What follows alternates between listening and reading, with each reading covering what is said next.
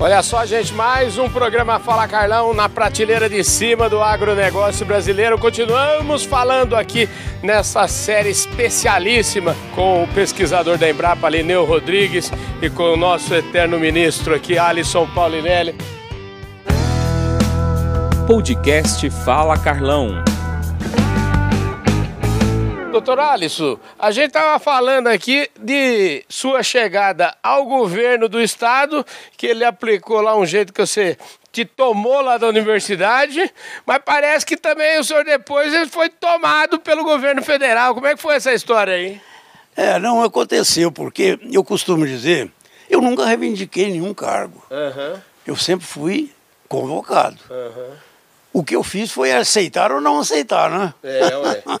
E eu consegui, graças a um processo bem inovador, que foi de fazer é, uma reabertura de discussão da posse da terra aqui em Minas, eu consegui reaver para o Estado 2 milhões de hectares.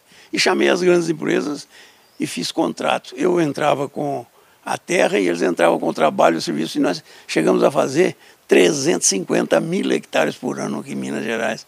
Em três anos nós começamos a trabalhar desse jeito. Quer então, dizer que hoje em dia a turma fala em é, parceria público-privada, parece coisa. O senhor já fez isso há muito tempo, hein? Com o café, por exemplo, quando o governo federal é, queria reduzir a oferta de café, o Brasil estava com. Você se lembra que nós queimamos café? Uhum. A atitude que eles tomaram eu não, não agradei muito. Era reduzir o café de São Paulo, Paraná e Minas Gerais. E os outros estados menos produtores. Só que São Paulo e Paraná já tinham alternativas. Tinha o açúcar, a cana, uhum. o milho, a floresta, o hortifruti granjeiro. O Paraná tinha já o café, a soja. O Paraná já começava a produzir soja. É, e assim sucessivamente. Então nós vimos que nós precisávamos de ter uma recuperação na economia mineira. E propusemos é, ao invés de plantar 50 milhões de cova por ano, a proposta nossa foi violenta. Nós queríamos plantar em Minas Gerais um bilhão de covas de café. E fizemos o trabalho para isso. Tivemos de arrumar recurso próprio, fizemos um trabalho de captação de recursos fabuloso. Foi uma verdadeira comício eleitoral que nós fazíamos aí com os produtores. Eles elegeram a Caixa Econômica como a, o banco de preferência deles. Hoje, felizmente, as nossas cooperativas de crédito é que estão assumindo essa posição. A nossa caixa já foi embora. Mas ela fez um trabalho belíssimo, porque ela passou a ser a maior agência de crédito rural de Minas Gerais, batendo na época até o Banco Brasil. E com isso, nós conseguimos ter o recurso que não tinha e plantamos em cinco anos, eu, eu tive três anos aqui e dois anos já estava como ministro depois. Nós plantamos 972 milhões de covas de café. Quase um bilhão que nós queríamos. Pois é, isso é dentro daquela conversa sua que você falou que a agricultura é o maior banco do, do mundo, né?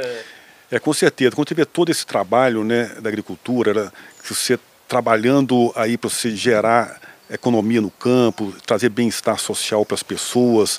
Aí você fica admirado com esse trabalho e produzir alimentos você traz paz. Se você tem água alimentos, você tem paz em qualquer região. É por isso que o nosso ministro está aí tão justamente né, pleiteando. Eu acho que esse ano aí vai sair o Prêmio Nobel da Paz, porque é um, é um caminho aí natural para o trabalho que ele fez. E nós estamos aqui só, vamos ficar acordados para aplaudir, né? Com certeza. De, de, preferência, vir para cá com a viola e ficar esperando a noite aqui aguardando. Ah, isso, isso é, é, é bom demais. Vem cá, e, e, quando é que é verdade que o, o, o, o Geisel chamou o senhor lá para entender o que o senhor estava fazendo, encomendou uns projetos, o senhor fez o projeto, mas de repente ele, ele chamou lá meio antes da hora, do, antes da hora marcada. Como é que foi essa história? É. Não, foi interessante sim. O governador foi eleito aqui uhum. e antes e foi eleito o presidente lá. Uhum. Os dois tomariam posse, quer dizer, a posse marcada do, do governo federal era para 15 de março. Uhum. E o governador, naturalmente, que foi visitar o presidente e levou para ele todos os trabalhos que ele estava dando prioridade em Minas. E virou teve lá um encontro com ele grande, quando ele voltou, ele me falou, olha, o presidente me perguntou muita coisa, mas ele perguntou mais foi sobre agricultura e pecuária. e perguntou muito sobre o que você está fazendo aqui. Eu falei, ó, oh, que bom. Depois eu soube que ele andou aqui por Minas com a equipe dele bem discretamente, discretamente e andou visitando esses projetos. Posteriormente, eu recebi uma comunicação de que ele queria conversar comigo, que tinha visitado o projeto Jaíba, tinha visitado o projeto Cerrado lá em, em São Gotardo, e que queria conversar comigo. Olha, tudo bem, você faz ideia, é, você está aqui, uh, os jornais todos, cada dia, ó, oh, quem vai ser, quem não vai ser, hum. esse secretário de mim está tá fazendo uma revolução. É, aí aparece no outro dia que eu ia conversar com o Gás. A especulação cresceu muito grande. Uhum. E eu fui lá para conversar com ele, eu confesso, como um vestibulando. Falei, olha, ele deve estar tá querendo me conhecer, pra... mas ele foi esperto muito mais do que eu. no início da conversa, ele chamou o Goberi, que estava na outra sala. Goberi, vem conhecer o professor Paulo Inelli aqui. E na introdução da conversa, ele me fez acreditar que já tivesse um ministro. Hum. E que ele estava me chamando ali para conhecer como que eu estava fazendo aquela revolução. Porque quando eu entrei, eles me deram, ó, você tem 40 minutos. 40 minutos com o presidente, bom, né? Só que 40 minutos passou rápido, porque ele foi me perguntando muita coisa. Quando foi chegando uns 40 minutos, eu fui querer levantar. Senta aí, que aqui quem manda sou eu. Eu sei que eles falaram para você. Eu vou conversar com você enquanto eu puder e você puder. que beleza. É, e eu fiquei lá uma hora e meia com ele. Perguntou sobre todos os projetos de Minas, como eu fiz, algumas doiduras que nós fizemos aqui, que eram realmente doiduras.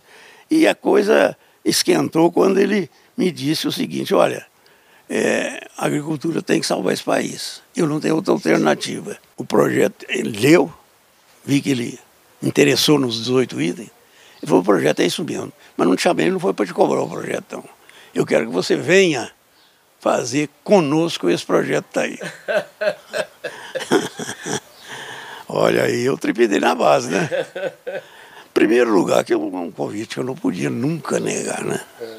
Eu não tinha feição partidária, não tinha. Eu, eu era político, um homem político, uhum. mas não tinha isso. Não me legava a grupos, etc. Mas aí eu falei, olha, presidente, eu não tenho nenhuma condição de negar isso ao senhor. Mas eu quero conversar com o senhor antes, porque eu, quando trabalho, eu quero trabalhar intensamente, mas com a regra que eu saiba o que, que eu estou fazendo. O que, que é que você quer? Eu falei, ó, é, primeiro lugar, temos que avisar o Rondon, mas é lógico, nós vamos ligar para ele. Segundo lugar, eu falei com ele, é, é muito importante que eu tenha condição de governar. O Ministério da Cultura tem um grande cara, mas ele foi boicotado aqui, que era o Cirne Lima.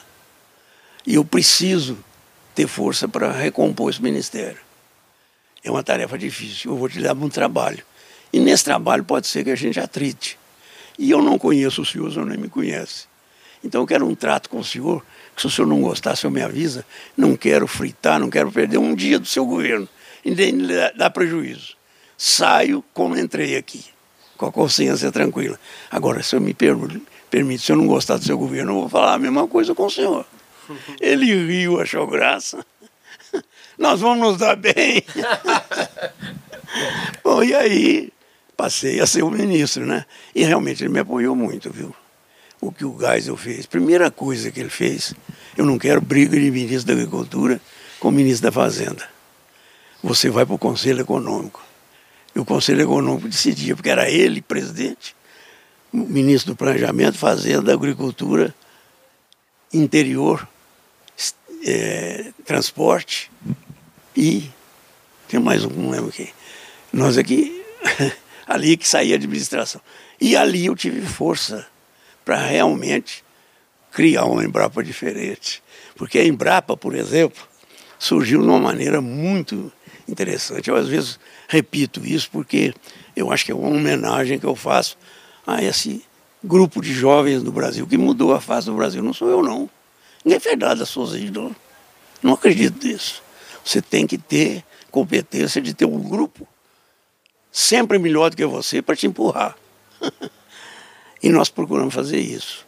No caso específico é da Embrapa, eu cheguei aqui dentro daqueles tantos órgãos tinha o Instituto Agronômico de Minas Gerais, que tinha sido fechado pelo Israel.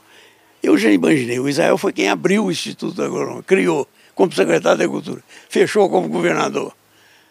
Falei, ele deve ter sofrido demais, hein? Aí fui ver as razões da, da justificativa dele e vi que ele tinha razão.